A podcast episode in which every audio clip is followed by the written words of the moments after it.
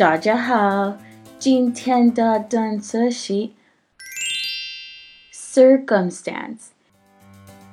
In the show I was watching, the judge said, due to the circumstances, he is not guilty. The guy was at the crime scene, but days earlier. That is how the DNA was found. He was not connected to the actual crime. Today's word is circumstance. Let us look at the word circumstance. C I R C U M S T A N C E. Circumstance.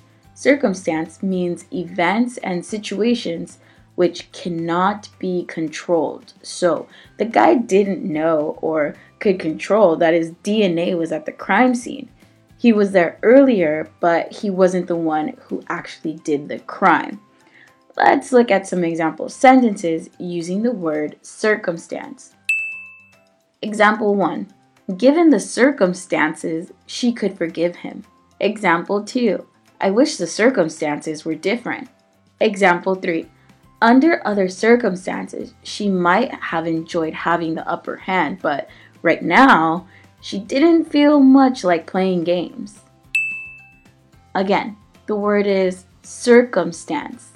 如果想要获取本期节目的文字笔记，微信搜索单词“躲不掉”，私信回复阿拉伯数字七十就可以了。